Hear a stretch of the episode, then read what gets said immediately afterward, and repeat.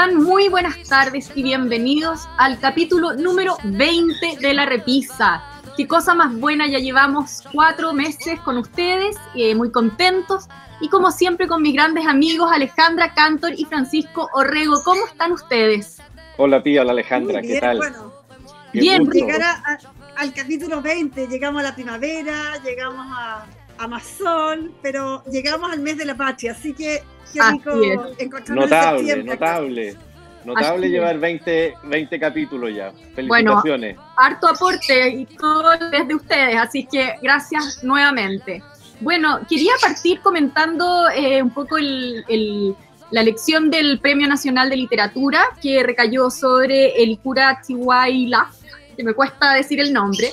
Sí, no es fácil. Y, bueno, quería en realidad solamente preguntarles a ustedes eh, si tienen alguna preferencia por algún premio nacional de literatura que haya habido en, durante la historia de este premio, que creo, entiendo que partió en 1942. Fíjate que yo, bueno, debo confesar, eh, Pía y Alejandra, que yo al actual premio nacional, eh, salvo porque ahora se ganó el premio nacional, no lo conocía. Eh, y no digo porque no tenga méritos para habérselo ganado, por el contrario, sino que simplemente es el género por el cual a él se lo dieron y a, él que se, y a lo que él se dedica, que es la poesía, que nunca ha estado entre mis preferencias, por lo tanto, no está en mi radar. Las, poesías no son parte de mi biblioteca, por lo general. ¿ah? Así que, y para contestarte en mi caso derechamente, quiénes son o quiénes han sido para mí eh, premios nacionales que de alguna manera me han eh, cautivado, me han atraído, yo diría que son dos. Eh, uno, eh, el caso de Enrique Campos Menéndez y el caso de Jorge Edwards. y te diría que no solo por el género, porque son novelistas, sino porque además tuvieron ambos, y tienen el caso de Jorge Edwards, una vida pública, por así decirlo, profesional, que va más allá de la simple literatura. Eh, son personas que han sido columnistas, personas que eh, han tenido, han desempeñado cargos públicos. El caso de eh, Enrique Campos Menéndez no solo fue diplomático o embajador como lo fue Jorge Edwards, sino que también fue director de la dirección del Museo y Archivo durante muchos años y por tanto hizo una labor muy destacada. Así que te diría, por eso los dos eh, son los que a mí más me, gustan, pero, pero confieso que porque abarcan más allá de la simple literatura. No me habría extrañado porque además, eh, perdón Alejandra, porque son tu, también tu, el área que tú, a ti más te gusta, que es la diplomacia, las relaciones exteriores y todo. ¿y a ti? Y, y, yo lo miro a un lado donde se hace justicia. Pienso en Gabriela Mistral y pienso en Elicura, efectivamente. Eh, Gabriela Mistral ganó el premio Nobel y después ganó el premio Nacional de Literatura. Se hizo justicia con la prosa de Gabriela Mistral, nuestra gran poetisa y nuestras primeras mujeres escritoras que cruzaron el océano a, dar a conocer a Chile en el mundo. Y también el Licura. El Licura ha sido traducido por, en muchos idiomas y sin duda que estábamos al debe con el reconocimiento para una voz del pueblo mapuche. Así que estoy muy contenta por este, esta denominación, porque este año además el Premio Nacional se, se centraba en la poesía, entonces todos los que estaban postulando eran poetas. Claro. Como género, por eso. Así que estoy muy contenta, la verdad es que muy, contenta. Qué bien, pues. Bueno, vamos a lo nuestro. Vamos a partir hoy día con Francisco, sobre todo porque me adelantaste que, que venía bien dieciochera tu elección. Viene bien dieciochera. Eh, bueno, eh, ya estamos entrando, ya entramos a septiembre.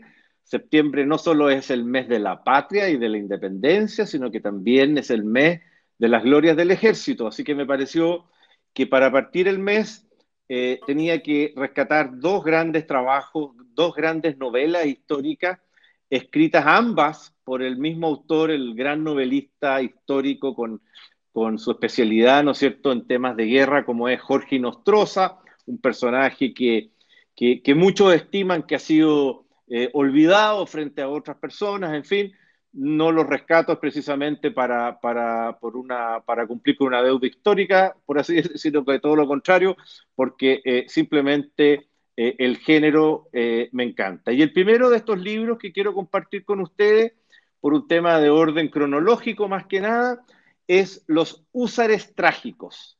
Los Húsares Trágicos que está escrita en tres tomos, bastante rápido para leer, muy entretenido, y es una novela que de alguna manera nos cuenta y nos relata la vida de dos grandes personajes, ¿no es cierto? Por un lado, el del padre de la patria y jefe de Estado, como era José Miguel Carrera, y por otro lado, el del guerrillero patriota y gran amigo de la familia Carrera, como fue Manuel Rodríguez, y recorre, por lo tanto, la vida de ambos hasta la muerte de ambos. Em, por supuesto, eh, está todo centrado en la guerra de la independencia, eh, hay mucha interacción y, juego y, de alguna manera la presencia de la mano de la logia lautarina, como ustedes recordarán de esa época, eh, a través de sus dos grandes caudillos como eran Bernardo Higgins y José de San Martín, que tuvieron mucha incidencia en la vida de tanto de Carrera como de Rodríguez, se presenta a lo largo de todo el libro. Así que Creo que es un libro muy entretenido para rescatar esas raíces eh, de, la formación y del origen de nuestra patria y también eh, de cómo se fueron configurando eh, los primeros albores o señales de lo que iba a ser, ¿no es cierto?, un ejército nacional. Así que muy recomendado. No, totalmente ad hoc al momento y, por Dios que entretenía la historia de Chile. ¿ah? A uno se le olvida, pero es, entretenida. Es entretenida, es bueno rescatarla de vez en cuando. Totalmente. Ale, vamos contigo, que entiendo que traes a chilenas. Exactamente. Bueno, efectivamente, eh, hablo de cuando me, me hiciste la pregunta al Premio Nacional de Literatura. Efectivamente, hay que hacerle justicia a nuestro género. Las escritoras chilenas ya me pongo, acá en Chile, solamente acá en Chile, han tenido grandes dificultades para ser eh, consideradas como escritores, como en el género de escritores.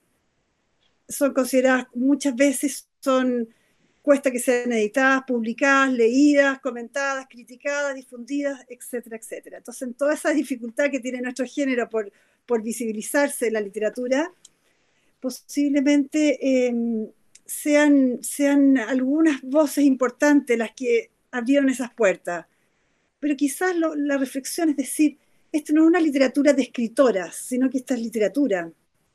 Sin embargo, no es de, no es de un nicho, pero toman temáticas y las ven desde, la, desde otra óptica, la mirada nuestra, la mirada femenina, que es una mirada que no es tan lineal, es mucho más multi, multifocal. Estas dos escritoras que voy a presentar hoy día tienen una múltiple, eh, en sus libros breves, pero muy intensos, dan voces a múltiples miradas.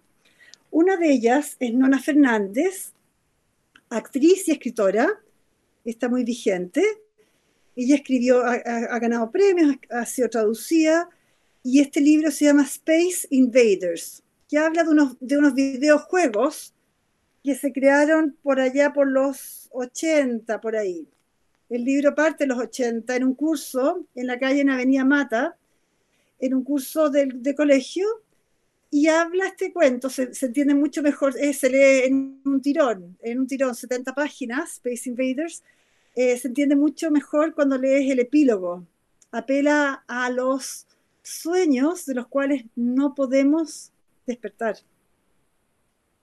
pueden ser pesadillas, pueden ser cosas terribles.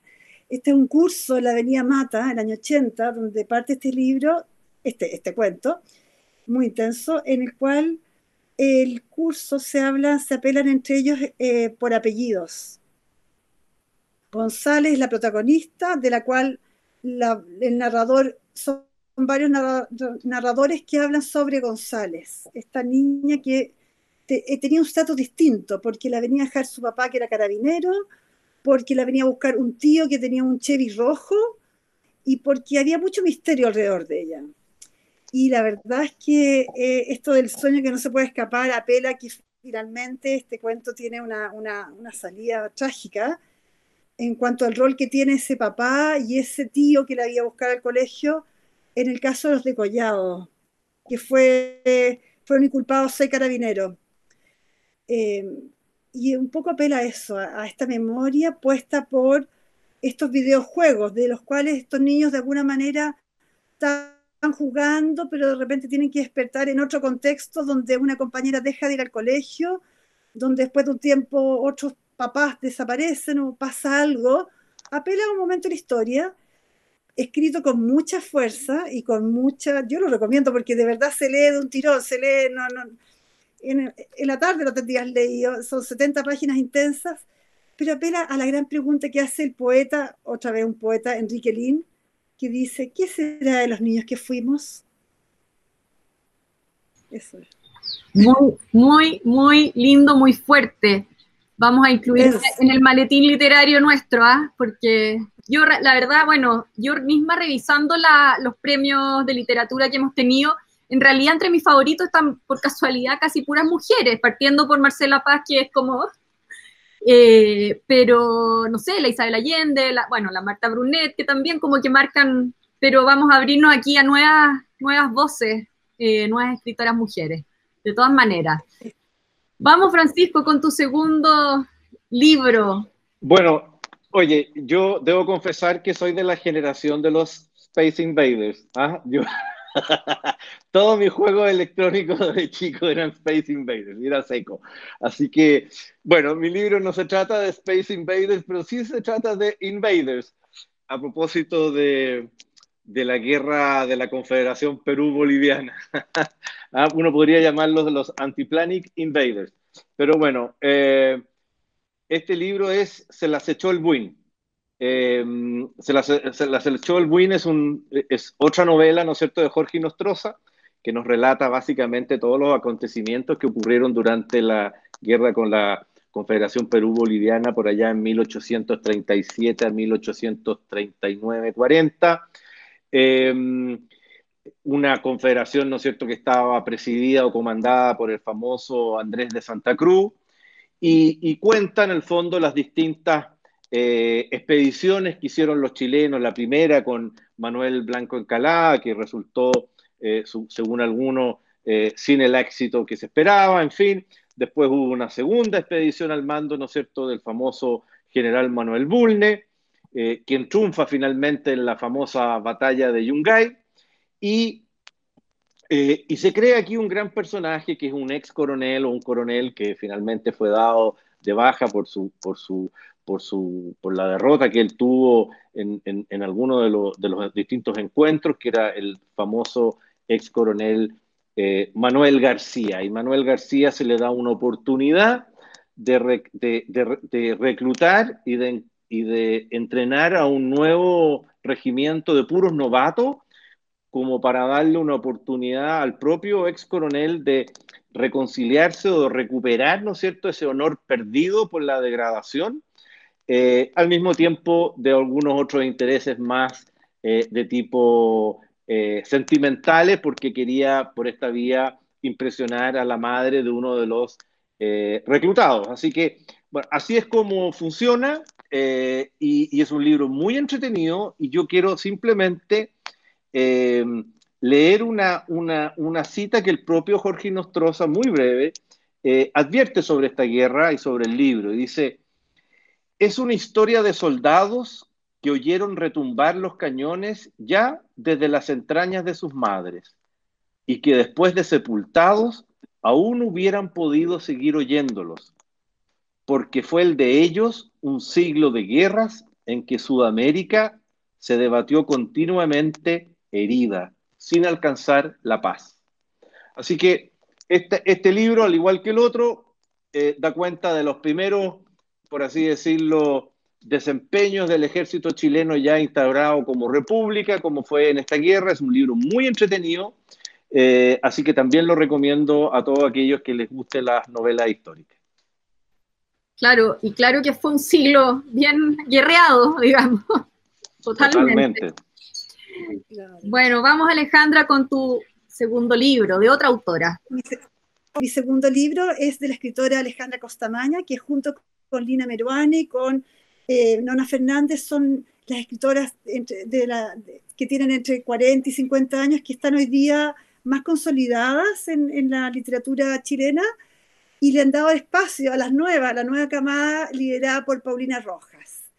El libro El sistema al tacto es, fue finalista del Premio RAL del 2018 y en él se apela a las memorias, se apela a, a cómo construir la historia de una familia con, que, ha vivido, que ha vivido migraciones, que ha vivido desarraigo y que ha vivido además eh, una familia que llegó a Argentina pero ella es parte de la, de línea del chileno que dijo, no, yo me voy de Argentina, yo quiero hacer, hacer, hacer país en este, en este lado, al otro lado de la cordillera.